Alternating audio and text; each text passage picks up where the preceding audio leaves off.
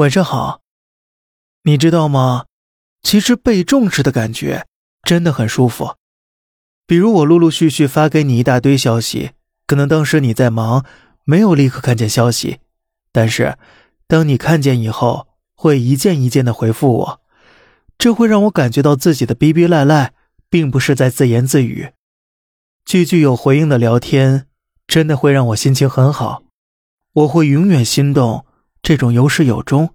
不会烂尾的聊天。那么，耳机畔的你，有没有遇到这样的一个人呢？